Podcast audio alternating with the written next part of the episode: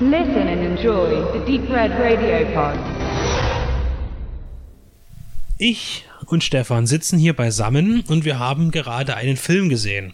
Einen Film, von dem ich immer gerne behaupte, behaupten kann man immer viel, aber dass es den eigentlich gar nicht gibt. Also zumindest äh, ist er als Hardware recht schwer zu bekommen in Deutschland. Und zwar haben wir gesehen Switchback von 1997, inszeniert von Jeb Stewart, auch geschrieben von ihm. Und der hat äh, eine interessante Vita. Ja, gehen wir mal rein, wo wir so überlegt haben, was der so gemacht hat. Also erstmal muss man sagen, dass das sein Regiedebüt ist und auch sein lange einziger Film. Er hat dann, wie gesagt, noch einen Film gemacht, hast du gesagt, 2010. 2010, ja. Und äh, Drehbücher hat er geschrieben zu Stirb langsam, äh, zu. Das war übrigens auch sein, sein erstes, an dem er mitgeschrieben hat. Das war sein, sein Durchbruch gleich beim ersten, kann man sagen. Leviathan. Also der mit Peter Weller, dieser Monsterfilm aus der Tiefe. Hier haben wir gleich die erste Verbindung auch zu Switchback, weil da war die Musik von Basil Polidorus. Das haben wir hier bei Switchback auch. Wobei man kurz dazu sagen muss, dass die Musik hier nicht so tolle rauskommt, Das wie man sich hoffen könnte. Also sie ist schon ab und zu da, aber Es ist ja nun egal, ob Ja, du. bloß so kurz na, gesagt, Nee, ja. ich meine, Hm. ob du jetzt Free Willy nimmst oder, oder auch, äh, äh, nehmen wir jetzt Conan oder sowas, du hast immer irgendwie was sehr wiedererkennen. Du hast eine Hymne irgendwie mit drin als Thema. Das ist in dem Fall nicht so. ach, Free Willy war Basil? Ja, Free Willy ist auch. Ich weiß nur, dass Basil Free Willy war. Michael Jackson der Song, aber ja genau. Ja, der Titelsong, ja. Und dann hat er gemacht, was im Sumpf des Verbrechens. Der kam dann später, aber Mhm. wir haben noch, das ist ja auch interessant, also er hat äh, zum Sequel von acht, nur 48 Stunden hat er das Drehbuch geschrieben. Auf der Flucht natürlich äh, ein Riesenerfolg gewesen mit Harrison Ford, The Frigative. Ähm, Im Sumpf des Verbrechens, Sean Connery, dann, dann, dann wurde es schon ein bisschen komisch, dann hat er nämlich, wobei, was heißt komisch, dann hat er Fire Down Below geschrieben, also ein, ein Steven Seagal-Vehikel, ähm, aber Steven Seagal war zu dem Zeitpunkt schon noch groß. Ich glaube, mit dem Film ging es dann aber auch bergab. Also, Ähm, äh, wurscht. Aber, aber was man erkennt, eben, also wenn, er hat Kr- Krimi, Krimi-Stoffe und er hat dieses und Action und er, hat, er, hat, er, ja. er kann eigentlich so dieses äh, Protagonist, Antagonist, äh, hast du ja, hast du zum Beispiel bei Stirb langsam, das ist ja schon ein sehr gutes Drehbuch, kann man sagen, äh, geschrieben so. Also aber ja auch nicht allein gemacht, muss man Jetzt dazu muss man sagen, noch ganz kurz, wir wollen ja so mit dem Schnelldurchlauf, dass die Leute, weil du sagst, der ist nicht so präsent, die Leute haben nicht so Vorstellungen, ich jetzt auch nicht, war jetzt erstmal prinzipiell begeistert, dass wir ihn überhaupt gesehen haben. Zum Film selber kommen wir dann noch. Wer spielt denn hier alles mit? Wir haben Danny Glover, wir haben Dennis Quaid, wir haben Jared Leto, noch recht jung, 97, dann William Fichtner, der ja da zwei Jahre zuvor in Heat auch so eine wichtige Nebenrolle hatte, den kennt man ja auch und so weiter. Und ähm, wen haben wir noch? Äh, Leo Burmester, wenn ich es richtig ausspreche. Der hat einen sehr relativ äh, kurzen Auftritt. Äh, naja, Moment, also äh, der, wir reden jetzt von demselben, äh, das ist doch der, wo du sagtest, aus ähm, Das, Metal Jacket. das ist Early Ermy. Äh, ach so, das ist der. Der äh, spielt dort ja einen Sheriff, ähm, der einen Kampf wiederum mit William Fichtner austrägt, weil der auch Sheriff werden will und gerade Wahlen sind und aber sich als Helfer von Dennis Quaid seiner FBI-Rolle äh, etabliert. Genau. Und für mich aber natürlich wichtig ist das Walton, Walton Goggins Auftritt, das hatte ich auch nicht mehr in Erinnerung, der tatsächlich erstmal im Film immer nur von der Seite oder im Schatten präsent ist und ich dachte mir so, das wäre jetzt cool, wenn er eigentlich nie wirklich auftaucht äh, und wir ihn nur, immer nur von hinten sehen, aber man sieht ihn dann doch und er darf auch mal was sagen, äh, am Anfang schon. Ähm, der spielt in dem Film keine wichtige Rolle, aber ich finde es immer schön, Walton Goggins zu sehen. ja, und der kommt ja doch recht früh in so einer unbekannten Rolle. Ich wollte noch sagen, wie heißt der jetzt? Lee Ermy? äh? Der, der R. Lee Ermy. Genau, also das wollte ich nur, das war mir ein markantes Gesicht und lustigerweise wohl nicht aus seiner ikonischsten Rolle, wie du dann ja auch erklärt hast, dass er bei Full Metal Jacket diesen, diesen Drill Sergeant spielt. Mir war der tatsächlich bekannt, äh, er hat jetzt hier einen Schnauzer, äh, einen Schnauzbart, aber ähm, als der Chef von Somerset, gespielt von Morgan Freeman in Sieben, zwei Jahre vorher. Und da war er mir auch als Nebenrolle recht präsent. Und da dachte ich mir, das ist der doch. Und da sind wir zwei Jahre auseinander. Und Das der hat stimmt. hier als Nebenrolle, äh, könnte man sagen, als, als äh, größere, wichtigere Nebenrolle, eine ziemlich fette Screentime. Ja, ich würde sogar gefühlt sagen, länger als Dennis Quaid. Sieht man den eigentlich. Dann kurz, worum geht's in dem Film? Wir reißen es nur kurz ab. Also ähm, Dennis Quaid als FBI-Agent ähm, kommt an einen Tatort in, in, in der regionalen. Wo, wobei das nicht einmal richtig ist, weil er taucht erst relativ spät auf im Film. Ne? Ja, aber, aber, aber das ist ja der, der Initialpunkt, dass Dennis Quaid kommt und sagt, ich bin der FBI, ist relativ zurückhaltend, ruhig, irgendwie macht er auch Eindruck durch seine zurückhaltende, sehr ruhige, du sagtest dann irgendeinem Punkt, irgendwie ist er dann doch profillos, weil er immer so betröppelt guckt. Später wissen wir dann warum. Äh, hilft da, den Killer recht schnell zu, schappen, äh, äh, zu schnappen, hat so ein gewisses Auftreten. Also quasi der, der FBI-Typ aus der Stadt ist präsent, kommt ins Regionale und ja, du hast ja diese, diese Welten, die so ein bisschen konfrontieren. Es wird aber recht schnell klar, dass der Lee Ermey, ähm, eben dieser dieser Sheriff sich schnell auf seine Seite schlägt, weil er auch einmal spürt, der, der redet die Wahrheit, der ist echt der Typ und hält zu dem. Es bleibt auch in dem Film über so. Und später kriegen wir raus, dass äh, eben Dennis Quaid in seiner eigentlichen Hauptrolle äh, den Killer sucht und vor allem seinen Sohn sucht, der von dem entführt wurde. So, und ja, jetzt müssen wir halt hier fett Spoiler schon mal ankündigen, weil die Leute kennen den jetzt nicht. Wird halt gespielt von Danny Glover und wenn wir ehrlich sind, wird das nach einer Viertelstunde recht klar, dass er das ist, weil es gibt am Anfang diesen, diesen Mord an einer ähm, Haushälterin, äh, Kinderaufpasserin ähm, aus einer bestimmten Perspektive. Man sieht äh, mit dem Messer auch diese, diese Methodik, man sieht das Gesicht nicht. Und diese ähm, ja, als Verteidigung mit dem Messer, diese Sequenz kommt 10 oder 15 Minuten später in der Bar, wo man ihn halt sieht, wo er scheinbar den Jared Leto, den er so im Schlepptau hat, verteidigt. Und da wird dann eigentlich schon klar, von der Technik muss das der sein.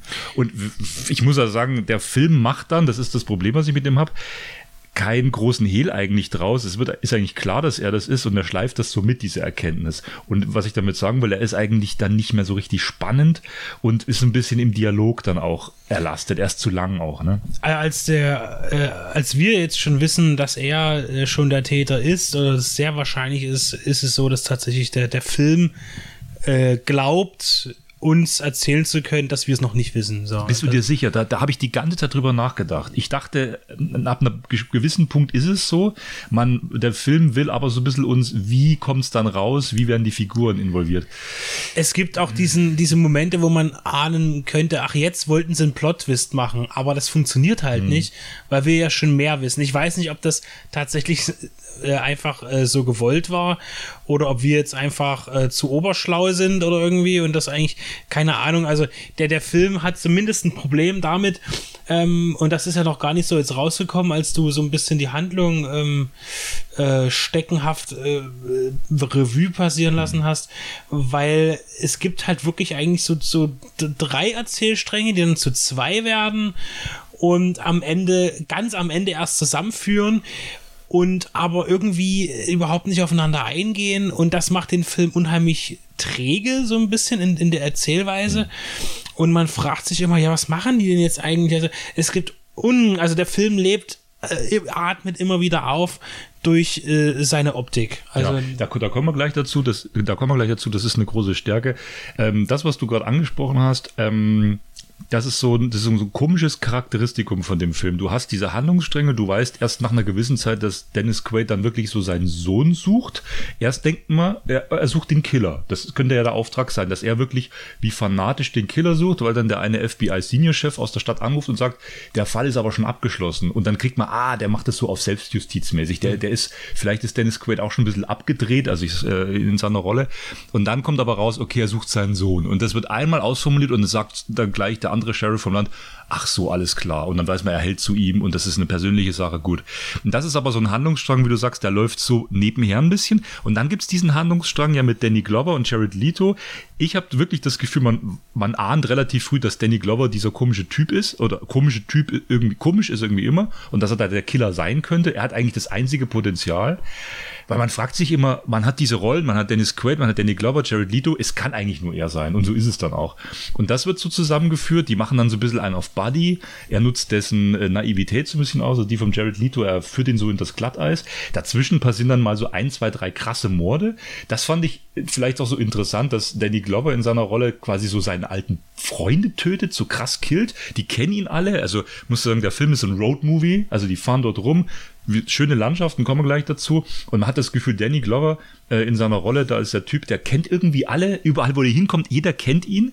Ähm, ich habe immer das Gefühl, dass der Film vielleicht als Übergang zur Landschaft, das so wie ein moderner Western auch funktioniert. Mhm. Typisch amerikanisch, alle fahren ständig rum, ewige Strecken und dann nach dem Finale am Zug am Schluss, ein ewig fettes, was dann wieder richtig toll ist. Mhm. Aber was, was ist toll, ne? Also ich muss sagen, dass alle drei Hauptfiguren, also äh, sagen wir mal vier Hauptfiguren, ähm, für mich eigentlich nur, also zwei funktionieren. Das ist einmal natürlich äh, Ermi als Sheriff, der einfach so ein bodenständiger Landtyp ist, der fluchen kann, aber auch äh, erkennt, wenn er irgendwo ähm, überlegen muss, ob er nicht noch irgendwo was lernen kann. Also ein sehr bodenständiger eigentlich cooler Typ mit, mit, mit einer äh, großen Schnauze, alles okay. Der funktioniert, Jared Leto funktioniert für mich auch, weil er eben ein, ein Suchender ist, der flüchtet aus einer Situation, in der er sich nicht wohlgefühlt hat. Er hat einmal einen Fehler begangen im Leben und sucht was Neues. Ja. Er ist ein Suchender, das funktioniert auch. Ja. Und äh, aber der, der Dennis Quaid als, als ähm, als FBI-Ermittler, der, der bleibt so ein bisschen, äh, die Motivation halt, ist, es kommt dann in der Mitte irgendwo raus, ja, er ist halt traurig, er sucht seinen Sohn, aber auch da ist irgendwie, weiß ich nicht, ich finde ihn immer so ein bisschen, ähm, äh, komisch engagiert, also so, so völlig erstmal ruhig und äh, ich glaube, wie ist man in so einer Situation, aber irgendwie funktioniert der für mich nicht so richtig. Also der, der Dennis Quaid hat so eine, so, so eine stille Verbittertheit, ja, ja. aber er hat immer so ein komisch, halblahm, schiefes Gesicht, wo man mal denkt, hat er jetzt Lust oder nicht? Das ist so eine ganz komische Hybris ist der, das. Der ist auch ja. gar nicht in Rage oder sowas, nee, ne? Der ist nee. total ganz kontrolliert und so und gut, ja. Und dann gegenüber halt Danny Glover, der, der, der Serienmörder, natürlich hier interessant, sicherlich im Film, weil ähm, wenn irgendwas bekannt ist, dass es tatsächlich äh, eher eine weiße Thematik ist, Serienmörder, äh, in äh, vor allen Dingen USA. Es gibt wenige belegte Fälle von äh, farbigen oder überhaupt, äh, ähm, also jetzt Hispanos oder, oder Schwarzen, die tatsächlich Serienmörder waren. Es ist wirklich verschwindend gering. Es sind eigentlich immer weiße europäische Typen, die Serienmörder sind. Ähm, und äh, er ist halt wirklich so, der, der, er irgendwo immer, wir hatten es in dieser Bar gehabt, in dieser Bahnarbeiterbar, er taucht irgendwo auf, hat ein riesiges äh, Grinsen oder wo er in diesen Gemischtwarenladen geht, ist ein General Store oder irgendwas. Ja. Er hat dieses weiße Grinsen, er, er ist, er, er, äh, man muss auch immer wieder an, an ähm, an, ähm, an Myrto denken, ja, aus Lethal Weapon. Also er ist ein bisschen ist, so karikaturhaft. Ja, manchmal. genau, er lächelt man, er, die ganze spielt Zeit. Das so und, übertrieben, ja. Ja, so. genau, und er ist lustig und lächelt und er verzeiht allen ganz schnell, wenn sie ihm irgendwie was. Und äh, auch der funktioniert für mich nicht so richtig als Serienmörder, vor allen Dingen, weil er halt immer unterwegs ist, wo ihn jeder kennt. Er ist bekannt wie ein bunter Hund, mhm. er kennt sich überall aus, er kennt jede Kneipe ja. und so weiter. Und das ist halt ein bisschen komisch. Also das ist, das ist ein ganz eigenartiger Film, man muss ein bisschen differenzieren, weil du sagst zum Beispiel, das Spiel von Dennis Quaid, das ist bestimmt so angelegt. Mich hat es aber also vom Spiel nicht überzeugt.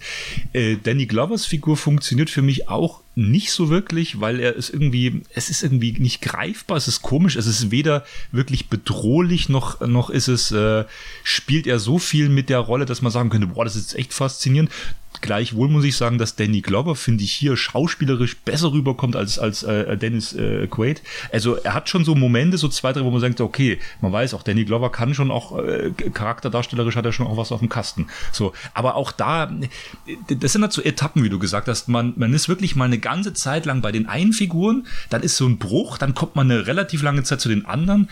Es ist ein bisschen äh, manchmal komisch geschnitten auch, ja. Es ist wie so eine Suche so, dass man sich auch im Drehbuch, im Production-Setting, wo sie gedreht haben, gesucht hat, wie macht man das, füge ich das im Schnitt noch gut zusammen, was am Schluss wirklich, vielleicht kommen wir dazu, die Qualitäten, es sind geile Landschaftsaufnahmen immer zwischendrin, dann in der Mitte eben zu wenig, weil zu viel geredet wird, also auch die von, von Ermi gespielte Figur, die eigentlich funktioniert, die eigentlich gut geschrieben ist, muss man sagen, hat ein bisschen zu viel Dialog, die redet dann doch ein bisschen zu viel, obwohl ich mich eigentlich gefreut habe, dass er erstmal redet. Und dann war es mir doch zu viel, das passt irgendwie nicht, das, ne, das nimmt so aus der Dynamik raus. Ähm, ja, und dann eben Landschaftsaufnahmen, wo, wo wir beide drei, vier, fünf Mal gedacht haben, boah, okay, also für die drei, vier, fünf Sekunden haben sie sich jetzt irgendwie zwei mega Kameraeinstellungen überlegt. Da hüpft einer bloß mal mit einer Klippe und das wird dann aus Frosch kompletter Untersicht, also äh, Untersicht gefilmt. Äh, mega Finale im Zug. Also Hammer. Ist auch ein Zugfilm, muss man nur sagen. Am es Ende gibt ein paar wieder? Zugsequenzen. Also der Film beginnt schon auch mit dem Zug äh, nach der ersten Einführung. Äh, also er fährt ein, man, also man ist in einer Bahnsituation, Bahnhofssituation. Ja, und der Film endet halt auch äh, so im großen Finale mit dem Zug. Also das ist auch ein Thema, was sich durch den hindurchzieht, äh, durch den Film. Und natürlich sind, sind die Landschaftsaufnahmen und auch die, die, die finale Actionsequenz oder überhaupt, wenn es Actionsequenzen gibt im Film, sind die alle sensationell. abgefilmt und, und inszeniert. Und auch die Stuntarbeit, wir beide haben gelacht, wie wenig Stuntleute im Abspann standen. Das Zehn ist, und das ich ist, dachte, da kommen jetzt 25 ja, oder so. weil es ist irre. Was dort auch an, Stunts drin sind, zu wenig. Vielleicht hätte man ein bisschen mehr Action reinnehmen können. Man hat dem Film aber eher einen Thriller-Charakter geben wollen. Ähm, ja. Also der, der, dafür lohnt sich der Film absolut. Und das, das ist ja eben das Ding. Also ich habe den Film schon viermal gesehen jetzt. Ich glaube, es war heute vielleicht sogar das fünfte Mal innerhalb der letzten 15 Jahre. Und ich konnte mich auch heute, wo wir hier gesessen haben den Film geschaut haben, weil wir haben schon mal drüber geredet, da gibt's diesen Film und den gibt's auf DVD nicht irgendwie. Ich hatte ihn mal auf Video und bla. Äh, und jetzt habe ich den Film gesehen. Ich wusste nichts mehr. Ich habe wirklich nur gewusst, es gibt ja dieses Zugfinale und der hat ein paar coole Sachen. Ähm, und aber ich kann mich irgendwie an nichts mehr erinnern.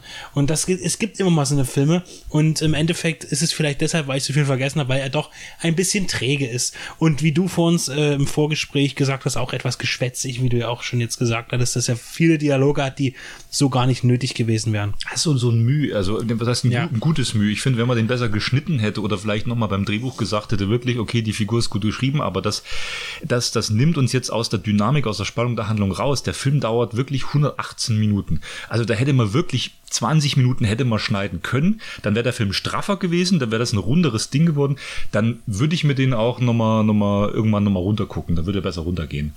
Aber, es ist in der Tat so, dass, dass der Film, ähm, also für mich jetzt im Heimkino als haptisches Medium gar nicht existent ist. Äh, man kann ja mal im Internet gucken, aber ich weiß, ich hatte mal die VHS gehabt, die war von Sony oder Columbia TriStar in der Richtung, aber der Film ist ja von Paramount zumindest im Kino released worden oder produziert worden, nicht aber released, ähm, ist aber nicht auf Paramount VHS rausgekommen. Ich hatte halt Ja, dann ist das der Home-Media-Vertrieb, ist Genau, ein anderer, richtig. aber das Studio, was ihn produziert hat, ist über Paramount fürs richtig. Kino. Und wir müssen noch sagen, Gail Ann Hurd, Produzentin. ja, die also ja für also mit Cameron viel gemacht hat damals. Äh, haben wir jetzt nicht geguckt, wahrscheinlich auch eins ihrer letzteren Sachen. also zum 97. ja, also das ist ja Wobei, nee, das war im selben Jahr, war Twister.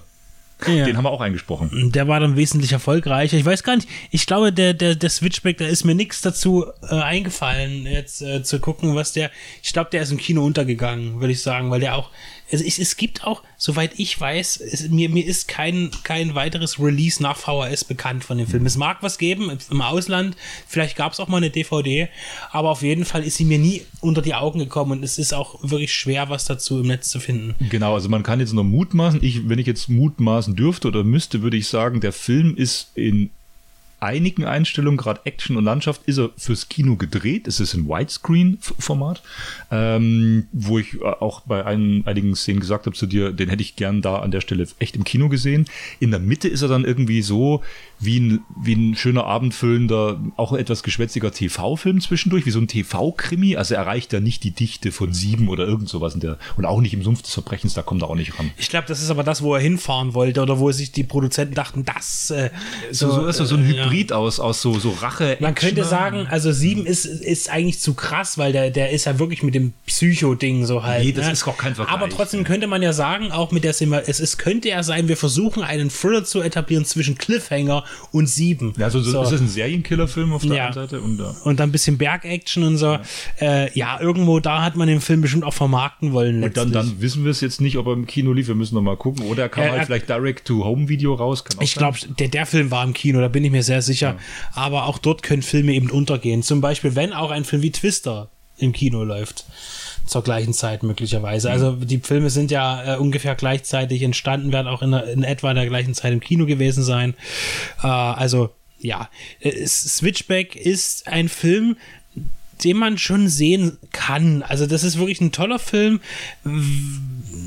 was heißt toll? Also Mit Abstrichen ist, toll. Ja, es ist, ich denke, es ist wichtig, ihn zu sehen und äh, gerade hier mit den Verbindungen natürlich, ähm, die aber eigentlich ganz weit weg liegen. Jetzt haben wir Fire Down Below mit Sigel, ne? Da, dann können wir wieder dahin gehen. Dann haben wir ja ähm, Sex Sigel, ja, dann haben wir Under Siege 2, ja? also Alarmstufe Rot 2, Zug-Action, Basil Polidoro Soundtrack ähm, und so weiter. Es gibt unglaublich viele komische Ver Verwebungen zu anderen Filmen, die aber nichts zu bedeuten haben, aber doch irgendwie für mich immer wieder präsent sind. Mhm. Und äh, wenn es allein um den Look des Films geht, ist er absolut ansehbar. Ja, schon allein in der für mich war toll, äh, in, äh, es gibt so eine Kneipenszene am Anfang, eine sehr bedrohliche Situation, in der Jared Leto in die Gesellschaft von fragwürdigen Gesellen gerät und vom äh, Killer gerettet wird, was wir da ja noch nicht wissen. Mhm. Ähm, und allein da gibt es einfach nur eine Szene, wo halt einer von diesen Prügelknaben da auf dem Klo äh, am Pissoir steht. Und allein wie dort die Kamera agiert in diesem mhm. kleinen, engen Raum, das ist großartig. Also selbst in den ganz kleinen Szenen mhm. bemüht sich der Film, oder ist nicht bemüht, er schafft es, unglaublich aufwendig zu sein. Also in kleinsten Einstellungen äh, und dann eben auch wieder mit der, mit der weiten Linse irgendwo äh, riesige Landschaften aufzunehmen ja. und die Zugsequenzen. Und also generell muss sagen, Kamerahandwerk, die haben ihr Handwerk verstanden. Ja. Das, das muss sagen. Und er war auch nicht billig, der Film. Das ist hm. schon eine sehr hochwertige Produktion. Hm. Und ja, in, in dem Fall, wenn man den Film mal irgendwo bekommt, zu sichten bekommt, er wird vielleicht auf irgendeinem Streaming-Portal äh, verfügbar sein, äh, ob nun gerade gratis oder äh, im im Abo oder eben ja. als Zugabe noch. Äh, kann man schon gucken, finde find ich toll. Ja, finde ich, ist so, so, ein kleiner Geheimtipp, er ist nicht mh. perfekt, aber wenn man, wie du sagst, sollte man das nutzen. Ja. Er ist also, ein tolles Kuriosum irgendwie. Ne? Ja, also äh, wirklich ein, ein End-90er-Film, den man, falls er in irgendeiner Form CGI gehabt haben sollte, ist es nicht zu sehen. Äh, in der Zeit kam das ja langsam, der Film ist handwerklich, äh, er wirkt wie 100% handgemacht und da auch nochmal tolle, äh, auch äh, äh, Screenschnitte, da gibt es also auch mal so ein, äh, mit einem Auto, das an der Klippe hängt oder eben, dass Dennis Quaid einen Berghang runterrutscht auf einen Zug zu, der da unten drunter einen Tunnel reinfährt. Das sind toll gemachte Sequenzen, super tolles äh, äh, Stunt-Effekt-Kino, ähm, scheinbar von unheimlich wenigen Leuten gemacht. Äh, großartig. Also das ist toll mit Abstrichen eben, aber er verdient es gesehen zu werden. Zumal er meines Erachtens keine große Lobby hat. Ganz genau. Und man sieht äh, Jared Leto einmal oben ohne. In dem sie also einfach angucken. Super. Also, und vielleicht irgendwann, es passiert ja immer wieder mal, vielleicht kommt irgendwann ein, ein Re-Release auf Blu-ray oder Mediabook. Da äh, könnte man auf jeden Fall einiges zu noch schreiben und erzählen. Ähm, lohnt sich. Also, wenn ihr ihn findet, schaut ihn euch an. Switchback von 1997, geschrieben und inszeniert von Jeb Stewart.